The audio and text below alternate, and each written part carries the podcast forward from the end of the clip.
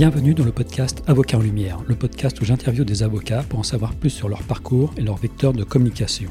Je suis Hervé Talon, gérant de la société Studio Light Production, créateur de contenu photo et vidéo. Aujourd'hui, j'accueille Déborah Cohen. Nous allons découvrir avec elle ce qu'est un DPO ou en français DPD. Nous allons savoir pourquoi il faut crier au loup ou pas. Et surtout, nous allons avoir un très beau témoignage de Déborah sur la persévérance à poursuivre ses rêves pour être un avocat heureux et épanoui. Bonjour Déborah. Bonjour Hervé. Alors, pouvez-vous m'indiquer votre métier et me décrire brièvement euh, en quoi il consiste? Donc, je suis avocat en protection des données personnelles et propriété intellectuelle. Donc, ça consiste à accompagner mes clients, qui sont des sociétés, dans leur mise en conformité avec la réglementation sur les données personnelles, notamment le fameux RGPD. Donc, mes clients souhaitent être accompagnés et formés dans ce processus de mise en conformité afin de pouvoir mettre en place les mesures, la documentation, les éléments nécessaires à prouver à leurs clients, à leurs co-contractants et éventuellement à la CNIL que s'ils ne sont pas 100% conformes aujourd'hui, ils le seront demain. J'exerce également la fonction de DPO externalisé, qui est la fonction d'intervenir euh, au jour le jour avec la société dans son quotidien pour l'aider dans sa conformité. Et enfin, j'interviens en propriété intellectuelle, en conseil comme en contentieux, pour aider mes clients à défendre leurs droits de propriété intellectuelle, par exemple sur leur marque, en les aidant à la déposer et à la protéger. Quand vous étiez enfant, avez-vous euh, imaginé euh, faire ce métier?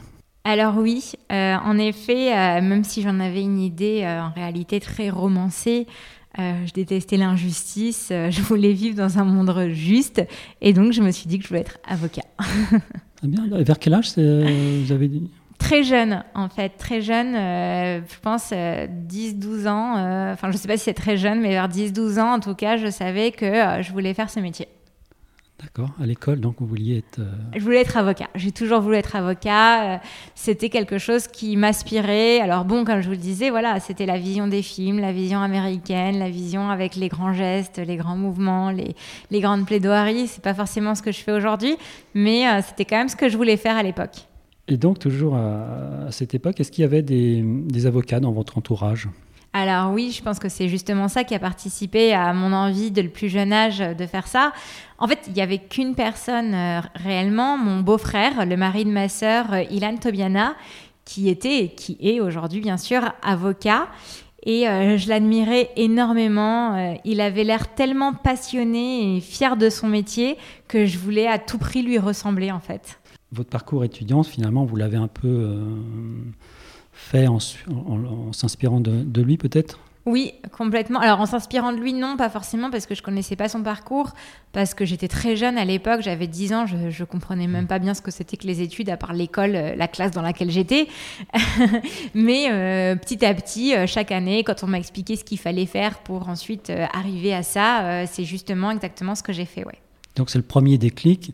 Et ensuite, euh, peut-être arriver dans un parcours supérieur, c'est là. Enfin, de toute façon, vous, vu que c'était d'entrée de jeu, il y a eu des clics et après. Euh... Ouais, en fait, j'ai pas pensé à une autre profession. Voilà, c'est ça. Ouais, j'ai même pas imaginé faire autre chose en fait dans ma vie. J'ai même pas cherché. Je voulais faire ça. Euh, le reste me paraissait hyper abstrait. Euh, j'avais pas forcément envie. Alors j'avais une mère dentiste et un père agent immobilier. Euh, ça avait l'air de bien réussir et, de bien fonctionner. Et ils avaient l'air d'être assez heureux dans ce qu'ils faisaient, mais je me rendais compte quand même que c'était pas ça que je voulais faire. Et la seule autre profession que je comprenais vraiment, qui n'était pas abstraite pour moi, c'était le métier d'avocat. Et donc je me suis focalisée là-dessus et j'ai voulu faire que ça. Comment s'est passé ce parcours d'étudiant d'étudiante dans votre cas? Alors, bah, j'ai été à la fac de droit. Euh, moi, j'étais à Nanterre Université. Euh, pendant ma licence, donc j'ai fait toutes mes années là-bas, hein. et pendant ma licence, j'ai fait un an euh, à Madrid en Erasmus, puis je suis rentrée en master 1 en droit des affaires, et à la fin de mon master 1, j'ai passé le CRFPA, le barreau, qui est l'examen d'entrée à l'école d'avocat. Par contre, je suis pas rentrée tout de suite à l'école d'avocat. J'ai enchaîné d'abord sur un master 2 en contentieux des affaires. Et, euh, à l'issue de mon master 2, je me suis dit que pour avoir une approche plus business, plus utile à mes clients, et d'ailleurs je peux le confirmer aujourd'hui, c'est assez utile, euh, j'ai décidé d'intégrer un master spécialisé en droit et management international à HEC Paris. Et ensuite, bah, j'ai terminé par l'école d'avocat en passant l'examen de sortie qu'on appelle le CAPA. à ce sujet, est-ce que vous vous rappelez du jour où vous avez euh, prêté serment. En ce moment, on voit pas mal de, photos sur LinkedIn des gens qui, qui, fêtent leur anniversaire, leurs 5 ans, leurs 10 ans, leurs 25 ans. Alors, est-ce que, est que vous vous en souvenez et, plus exactement, quel souvenir gardez-vous de ce moment précis? Alors j'ai moi-même participé à ces publications sur LinkedIn. j'ai publié la photo du jour où j'ai prêté serment il y a trois ans. Euh, c'était le 7 décembre 2017. Euh, je l'ai publié sur ma page LinkedIn d'essai avocat. Euh, j'en garde un très très bon souvenir.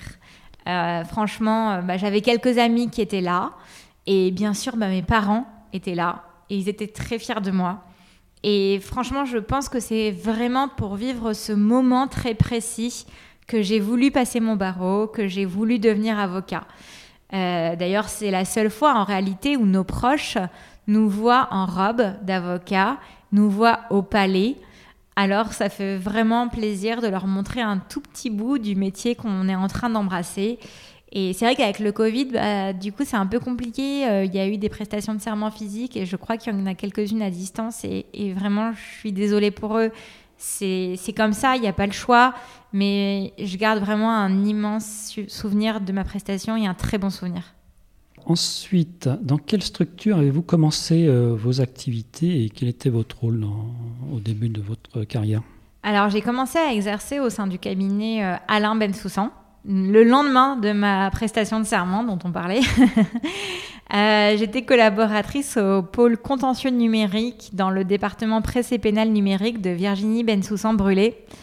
Euh, j'intervenais en conseil et en contentieux, en informatique et liberté, donc afin dans un premier temps d'accompagner les sociétés dans leur mise en conformité avec la réglementation sur les données personnelles, et dans un second temps de répondre de l'effectivité de cette mise en conformité. C'est dans ce cadre que j'ai euh, notamment effectué un détachement de six mois au sein d'un cabinet, euh, d'un groupe automobile international pour assurer la conformité au RGPD. Et j'ai également effectué un détachement de trois mois dans un, établissement public à caractère administratif. Et enfin, j'intervenais en conseil et contentieux en droit de la presse, c'est-à-dire la diffamation, les injures, le dénigrement. Suite à ça, j'ai cru comprendre que vous êtes à votre compte depuis peu. Est-ce que vous pouvez me, dire un petit peu ce qui s'est passé entre-temps? Exactement, je suis à mon compte depuis le mois d'avril pour être exact. Donc en euh, d'avril de cette année 2020. Euh, donc j'ai quitté, le cabinet Ben Soussan, euh, qui est un cabinet d'avocats salariés, sûrement au pire moment, en février 2020. donc quelques temps, enfin on était en plein Covid, mais on s'en rendait pas encore tout à fait compte, pour rejoindre un cabinet d'avocats libéral en fait, à la base, en quittant le cabinet Ben Soussan, moi, je voulais monter mon cabinet. Euh, j'avais envie euh, de créer ma structure. Mais j'ai des confrères euh, plus expérimentés que moi qui m'ont suggéré d'aller d'abord en collaboration libérale pour me donner un aspect de, de ce type d'exercice pour que je me forme à ce type d'exercice. J'ai donc choisi une collaboration en 3 cinquièmes afin de développer ma clientèle sur deux jours par semaine où j'étais pas au cabinet. Bon, j'ai commencé cette collaboration libérale en février 2020. Euh, un mois après le début de ma collaboration, nous étions confinés. Et encore un mois plus tard, bah, ce cabinet euh, dans lequel j'étais me disait qu'il n'était pas possible de supporter la charge financière de ma collaboration. Donc je me suis retrouvée en avril 2020 confinée, sans contrat et euh, dans une économie compliquée où les cabinets se séparaient davantage de collaborateurs qu'ils en embauchaient. et là, en fait, j'ai décidé d'y voir un signe de la vie. Euh, je voulais être à mon compte avant et la vie me disait que bah maintenant j'avais plus vraiment le choix. Donc euh, j'y ai vu une opportunité en me disant que bon bah de toute façon si ça ne marchait pas, bah, je pourrais me dire que c'était l'économie qui n'y était pas propice et je chercherai une collaboration quand tout cela serait passé à la rentrée. Alors oui, en avril 2020, je pensais que le Covid serait derrière nous en septembre 2020. Bon, grosse erreur. Bah, heureusement, j'avais commencé à développer un peu de clients pendant ma collaboration en 3 5 e Donc j'avais déjà 2-3 clients qui en fait se sont rapidement multipliés. Et à la rentrée, au lieu de chercher une nouvelle collaboration, finalement, bah, j'ai cherché des bureaux et un stagiaire. Je ne suis pas du secteur, mais euh, il semblerait que ce soit quand même assez, euh, ce soit une prouesse parce que seulement trois ans après avoir prêté serment, vous êtes déjà à votre compte. Exactement. Alors j'ai des confrères qui s'installent à leur compte en fait dès la sortie de l'école. Hein. Euh, ça arrive et il y en a qui réussissent très bien. Il y en a qui, voilà, qui, se cassent un peu la figure et d'autres qui réussissent. Il y en a qui s'installent comme moi après quelques années, d'autres qui s'installent finalement après 10 ans ou après 15 ans je suis pas sûre qu'il y ait de règles. Je pense qu'il faut surtout une grosse question de motivation et d'envie. Et il faut vraiment s'en donner les moyens. Et c'est ça qui fait tout, en fait. Où exercez-vous maintenant? Alors maintenant, je suis installée dans le 16e arrondissement, avenue Raymond Poincaré.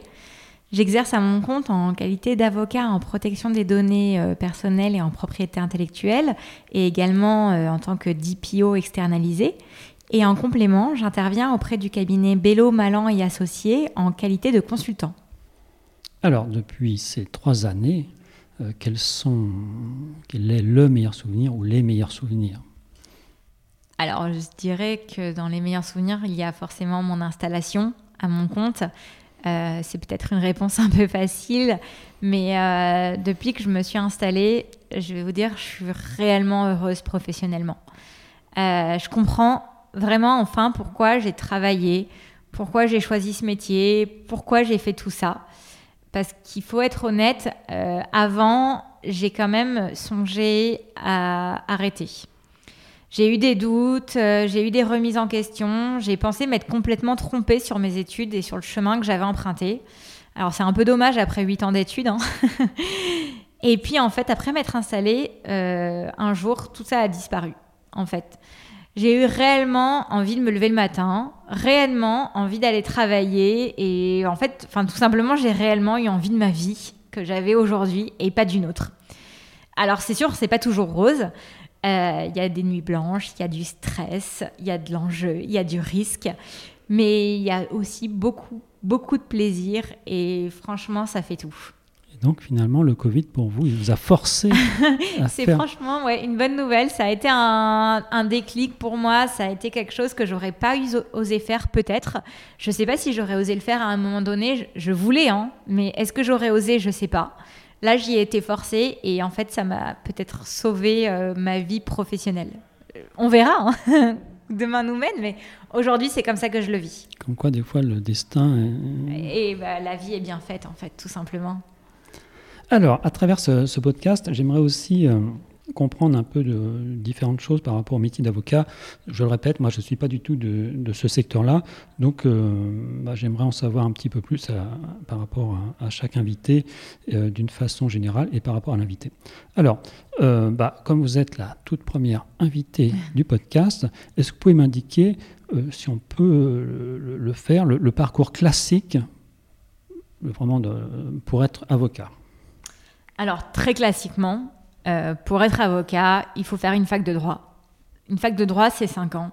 C'est 3 ans de licence, 2 ans de master. À la fin, on passe le CRFPA, qui est le barreau. C'est l'examen d'entrée à l'école d'avocat. Après, on fait l'école d'avocat. Ça dure, euh, je crois, 18 mois. Et à la fin de l'école d'avocat, on passe le CAPA, qui est l'examen de sortie. Et là, on prête serment et on commence à travailler. Ça, c'est le parcours très classique. Après, comme je disais, moi j'ai fait une année en Erasmus pendant ma licence et sincèrement, je le recommande fortement. C'est pas du tout un prérequis, c'est pas une obligation, c'est pas grave si on le fait pas. Mais si mon expérience peut servir un tout petit peu, je recommande sincèrement de faire une année. C'est une énorme expérience, c'est une ouverture d'esprit, c'est des rencontres avec des gens. Enfin, moi, je pensais déjà être très ouverte d'esprit, mais après avoir passé cette année et à rencontrer tous ces gens, on rencontre pas que des Européens. Nous, on est Européens, mais les gens qui viennent dans un pays, moi, j'ai rencontré beaucoup de Mexicains, euh, j'ai rencontré beaucoup de personnes de toutes les nationalités, de tous les univers avec qui je suis tout à fait en contact aujourd'hui, et j'en suis ravie. Alors, faut, faut pouvoir se le permettre, évidemment, parce qu'on vit dans un autre pays, donc il faut euh, avoir un, peu, un petit budget. Après, il y a des bourses, hein, on peut tout à fait demander une bourse, mais si on peut, il faut le faire. Après, il y a aussi la question de l'école de commerce et des LLM. Euh, il y a beaucoup de personnes, euh, les LLM, ce sont des, des masters à l'étranger, alors soit en Angleterre beaucoup, parce que c'est une façon de maîtriser un peu le budget, mais sinon aux États-Unis, aux, facs des États-Unis, en Californie, à New York, ou alors ailleurs dans le monde. Hein. Bien sûr, il n'y a pas que ça, mais c'est vrai que la langue anglaise est quand même celle qu'on privilégie souvent, donc on part souvent dans des pays anglophones. Et c'est vrai que c'est assez valorisé. Euh, moi, j'ai fait le choix de faire une école de commerce, de faire un an à HEC Paris. C'était pas du tout obligatoire, mais c'est vrai qu'encore aujourd'hui, il y a beaucoup de cabinets d'avocats qui le privilégient. C'est un atout considérable dans notre carrière et je dois avouer que ça m'a ouvert beaucoup de portes. Ça m'a permis de créer un réseau intéressant et les cabinets sont vraiment friands des étudiants qui ont fait une école de commerce ou un LLM. Et je pense que ça m'a permis d'obtenir ma première collaboration sans avoir aucune certitude de ça, mais je pense sincèrement. Donc, c'est pas du tout une obligation. Euh, si on ne le fait pas, il n'y a aucun souci, on n'aura rien raté dans sa vie. On pourra tout à fait être avocat et tout à fait réussir très bien, à mon sens. Mais c'est vrai que ça donne un petit coup de pouce. Après, c'est un très gros budget. C'est un vrai budget. Euh, c'est compliqué. Après la fac de droit, ou la fac, c'est quand même assez relativement euh, facile pour certaines euh, catégories de population de le financer. L'école de commerce, ça devient plus compliqué même pour tout le monde. Donc euh, c'est un vrai budget, mais si on a la possibilité de le faire, vraiment, je le recommanderais quand même. Alors toujours dans cette partie éducation, là on a vu une partie euh, générale, et maintenant euh, ce que je souhaite c'est aussi aborder des choses un petit peu plus précises. Vous, vous êtes DPO ou DPO, vous allez me dire ce qu'il faut dire, externe. Alors pouvez-vous me, dire en, quoi cela consiste et finalement comment on le dit correctement? Alors on peut dire les deux, hein. sincèrement DPO ou DPO. En fait DPO c'est en anglais réellement, ça veut dire le Data Protection Officer. En français, en fait, c'est le délégué à la protection des données. DPD. Mais c'est un peu moins sexy, donc on emploie DPO ou DPO parce qu'on l'utilise à la française euh, au lieu de dire DPD. Alors le, le DPO, qu'il soit interne ou externe, en fait, c'est la personne qui est en charge de mettre en œuvre une approche proactive et de fournir une version panoramique et de proximité pour s'adapter aux questions de la société et former les équipes de l'entreprise à appréhender les notions de protection des données personnelles comme son nom l'indique, délégué à la protection des données. Donc le DPO, il a des missions nombreuses et variées. Il est notamment en charge d'informer et conseiller la société pour laquelle il est désigné DPO, ainsi que les salariés de cette société qui traitent les données à caractère personnel sur les obligations qui leur incombent au regard bah, de la réglementation sur les données personnelles, notamment au regard du RGPD, le règlement général sur la protection des données. Il est également en charge de contrôler la conformité du règlement aux règles internes de la société, pour laquelle il est DPO. Et il est en charge de dispenser des conseils lorsque cela lui est demandé. Et il peut également être amené à effectuer des analyses d'impact et vérifier l'exécution des tâches qu'il a euh, attribuées à chacun dans l'entreprise. C'est lui qui va coopérer, coopérer avec l'autorité de contrôle, c'est la CNIL en France, et faire office de point de contact pour cette autorité de contrôle et pour les personnes concernées sur toutes les questions liées au traitement de données à caractère personnel. Donc le délégué à la protection des données, DPD ou DPO, il peut être salarié de l'entreprise, mais il peut également accomplir ses missions sur la base d'un contrat de service. Dans tous les cas, il sera DPO de la société. Mais c'est vrai qu'un DPO externe, ça présente l'avantage de garantir une indépendance et une absence de conflit d'intérêts dans l'exercice d'une mission de DPO parce qu'il n'aura pas particulièrement d'intérêt dans la société, il n'aura pas peur de se faire licencier par la société et il n'aura pas peur voilà, de contrarier telle ou telle personne de la société. Ça peut apparaître également comme une solution stratégique en termes de gestion des coûts. Parce que si la société n'a pas de profil adapté directement au sein de l'entreprise, alors elle va devoir embaucher un salarié qui sera DPO. Un DPO, ce sera nécessairement un cadre un cadre, ça coûte forcément un peu cher à la société. Donc ça peut être parfois plus intéressant de choisir un DPO externe qui ne sera pas salarié afin de pouvoir maîtriser les coûts. Dans tous les cas, l'importance de la mise en conformité est telle que le DPO devra consacrer du temps dans le début de la relation afin de se familiariser avec les rouages de l'entreprise. Et donc, dans votre cas, vous pouvez être DPO d'une société qui, qui n'est pas si grande et qui, qui n'est pas obligé d'avoir une personne dédiée à, cette tâche à plein temps. Et c'est peut-être là où c'est euh, intéressant pour eux. Est-ce que vous pouvez donner un peu un exemple du, temps que vous pouvez consacrer à, à une mission dans une société qui ne serait pas trop importante, entre 50 et 100 personnes par exemple? Alors, ça dépend vraiment, c'est plus le nombre de données qui sont traitées par la société. Dans certains cas, c'est obligé d'avoir un DPO, dans d'autres cas, ce n'est pas obligé. Mais la question, c'est, on peut être deux salariés dans la société, mais si on traite énormément de données personnelles, on est obligé d'avoir un DPO.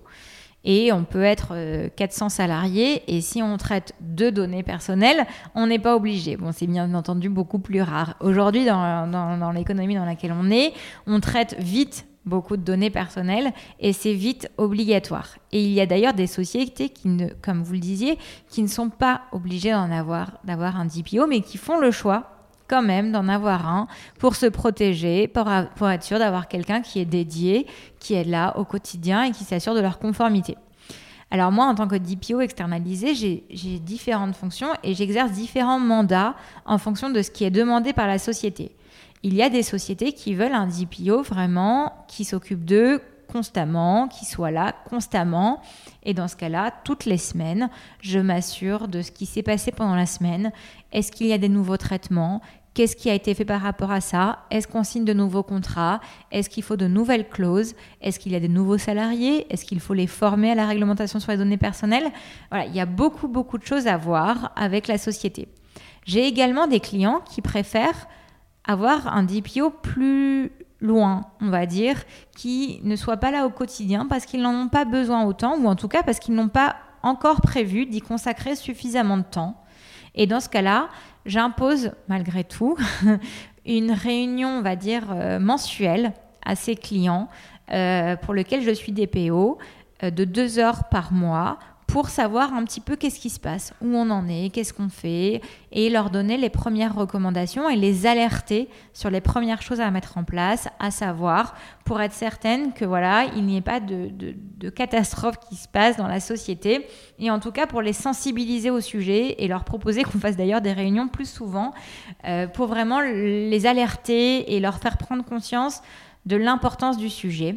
Et également, ces sociétés, je leur impose souvent une petite formation de 2 heures, 4 heures, idéalement tous les 6 mois, mais souvent tous les ans, pour leur rappeler les principes essentiels, pour rappeler euh, ce qu'il faut mettre en place, leur donner un minimum de réflexes. Ça, c'est vraiment le minimum du minimum. Sinon, voilà, comme je le disais au départ, pour certains clients pour lesquels je suis DPO externalisé, c'est toutes les semaines des réunions, voire plusieurs fois par semaine s'il y a un besoin plus important. Il n'y a aucun problème pour ça. On a les ressources pour le faire et c'est quelque chose qui est fait également.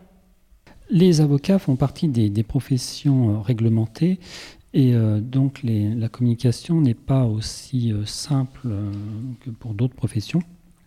Alors, est-ce que vous pouvez m'indiquer les, vecteurs de communication dont vous disposez? Alors oui, vous avez complètement raison. Euh, l'ordre des avocats euh, contrôle euh, et il y a des règles qui sont posées sur la manière dont on a le droit de communiquer. Et puis de toute manière, il faut communiquer toujours dans le respect de nos règles déontologiques.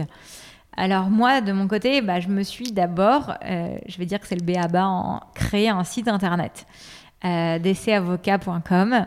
Donc j'ai essayé d'abord de le faire seul sur Wix je vous avoue que je me suis vite retrouvée en difficulté. C'est pas mon métier. Euh, je suis pas forcément la plus à même de faire ça.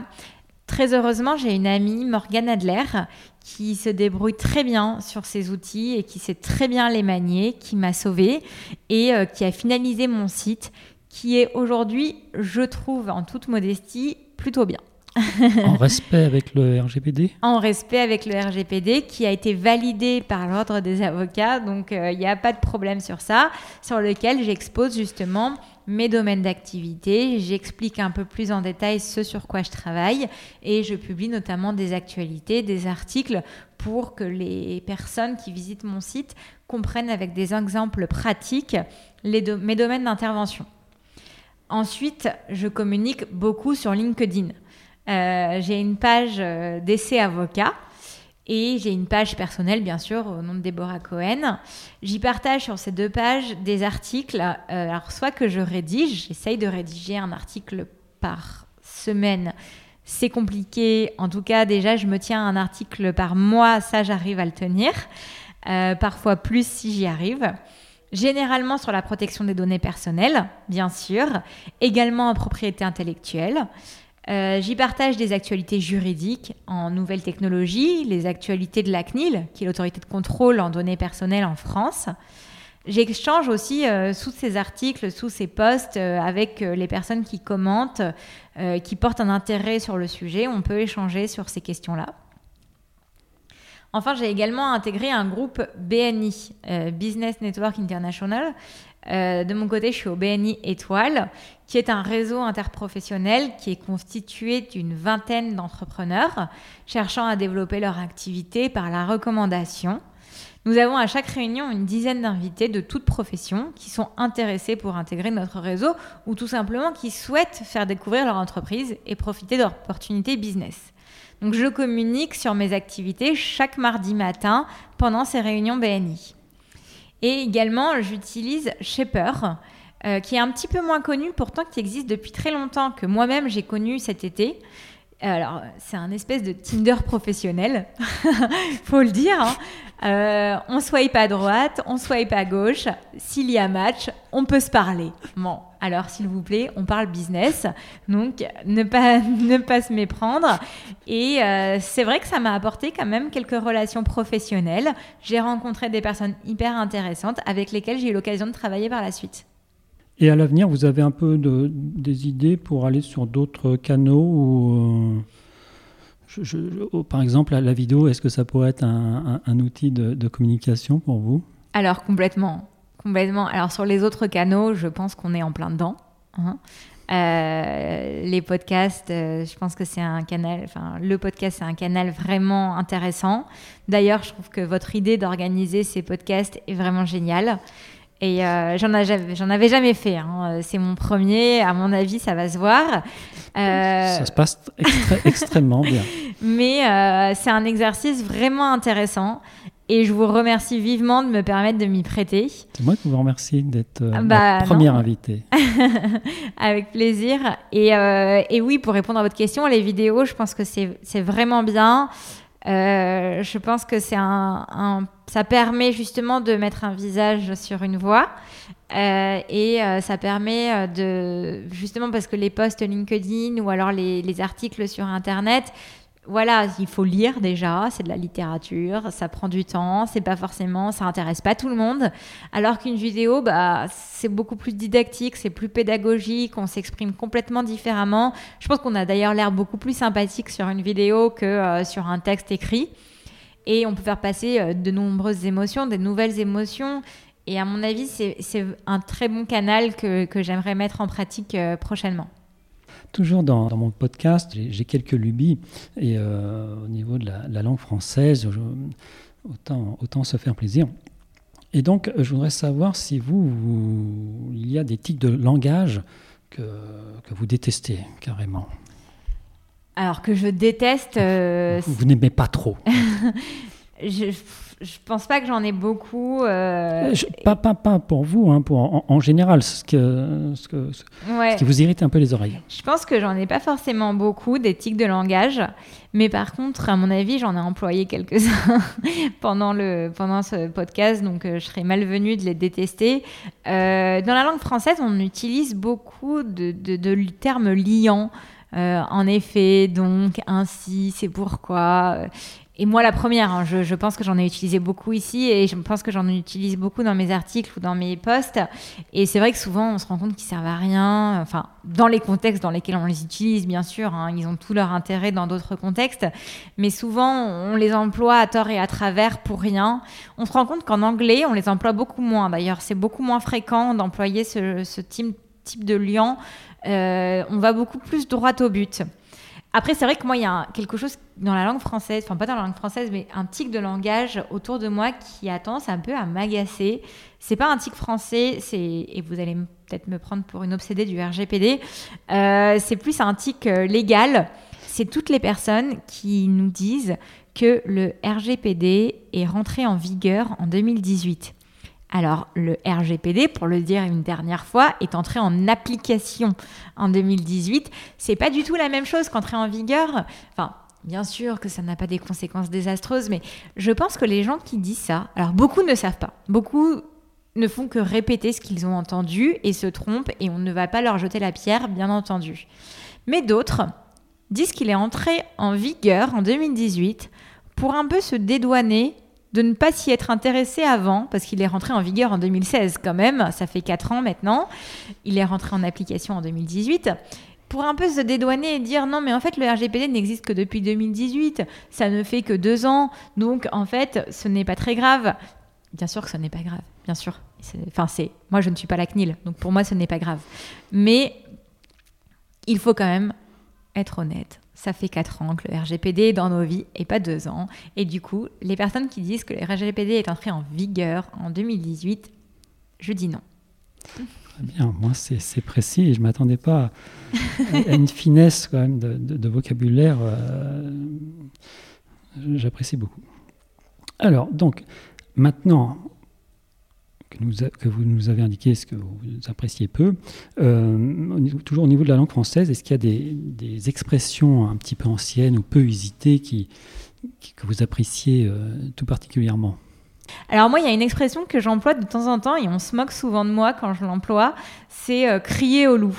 C'est quelque chose, je pensais pas que c'était peu usité, mais en fait, à chaque fois que je l'utilise, les gens se moquent. Euh, et, c'est vrai que c'est quelque chose. Alors, ça veut dire, je, je l'apprends à mon avis à personne, mais ça veut dire parler d'une personne qui crie toujours à la catastrophe pour en fait qu'on s'intéresse à elle. Hein. Alors soit la personne elle exagère, soit elle, euh, elle ment en fait.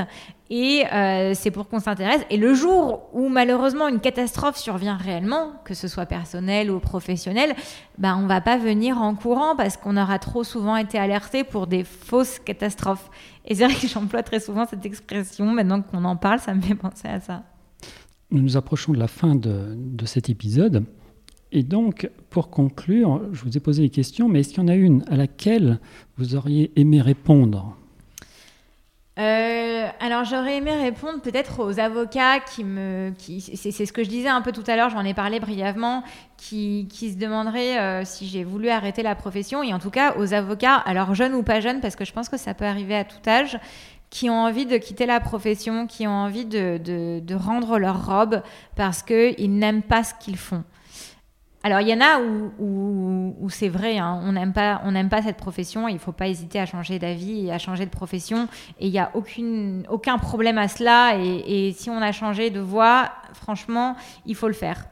Mais moi, j'ai failli arrêter parce que je n'aimais pas le cadre dans lequel j'étais, je n'aimais pas forcément ce que je faisais. Je n'ai pas aimé être, enfin, j'ai aimé pendant un temps être collaboratrice salariée, mais à la fin, je n'aimais plus.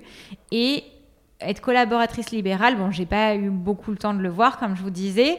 Potentiellement, j'aurais aimé, potentiellement, je n'aurais pas aimé. Mais quand j'ai été à mon compte, là, je me suis rendu compte que j'aimais mon métier. C'est là que j'ai aimé mon métier.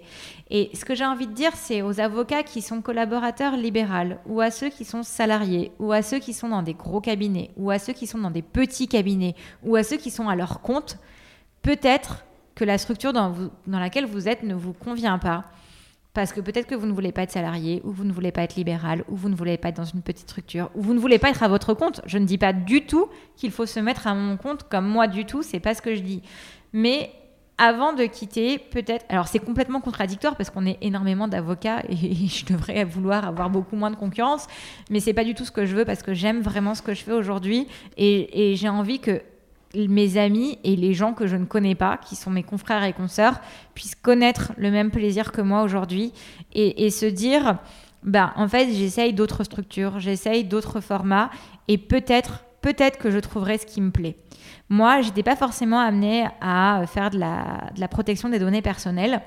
Euh, parce que j'en ai fait un, plutôt tard, on va dire, lorsque j'étais chez Bouygues Télécom en 2016. Euh, j'ai eu une tutrice formidable, Sophie Pesanti, qui avait une énergie dingue et qui traitait ce sujet et qui m'a pris sous son aile et qui m'a proposé d'écrire ma thèse professionnelle pour, euh, sur le sujet des données personnelles et du RGPD.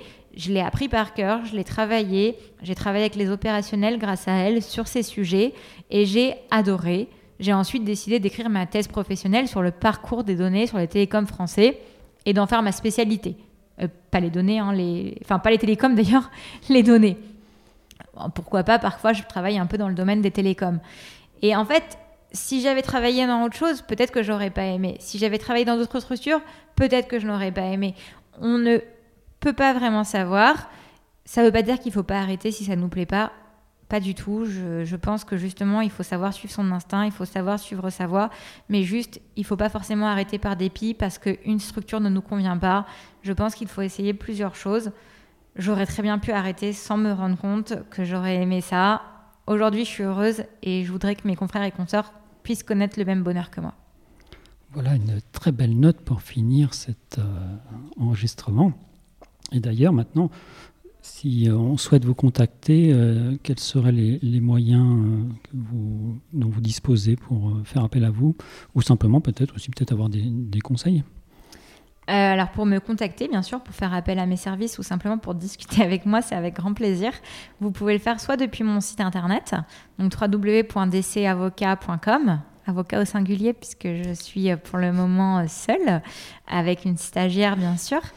Euh, bon, vous pouvez également me contacter sur mon LinkedIn, donc soit sur mon compte professionnel, ma page DC Avocat, toujours au singulier, soit euh, sur ma page personnelle Déborah Cohen. Ou alors encore par mail, vous pouvez tout m'écrire, je réponds à tous les mails que je reçois. Euh, Déborah, sans H, point Cohen, dcavocat.com. Et euh, je serais ravie de vous accueillir dans mon cabinet dans le 16e arrondissement ou, selon l'évolution des conditions sanitaires, en visioconférence ou téléconférence sans aucun problème. Très bien, bah, je vous remercie beaucoup pour euh, cette entrevue. Et euh, bah, je vous souhaite le, meilleur. Bah, merci beaucoup à vous de m'avoir reçu. Encore une fois, je le répète, je suis vraiment ravie de participer à ce podcast et, vraiment ravie de, de cet entretien entre nous. Merci beaucoup. Merci. Avant de vous quitter, je vous invite à vous abonner à ce podcast pour ne pas manquer les prochains épisodes. Et surtout, n'hésitez pas à me donner une note de 5 étoiles sur Apple Podcast si l'épisode vous a plu. Si vous êtes avocat et que vous souhaitez participer à ce podcast, vous pouvez me contacter via LinkedIn ou mon site internet. A bientôt pour un nouvel épisode.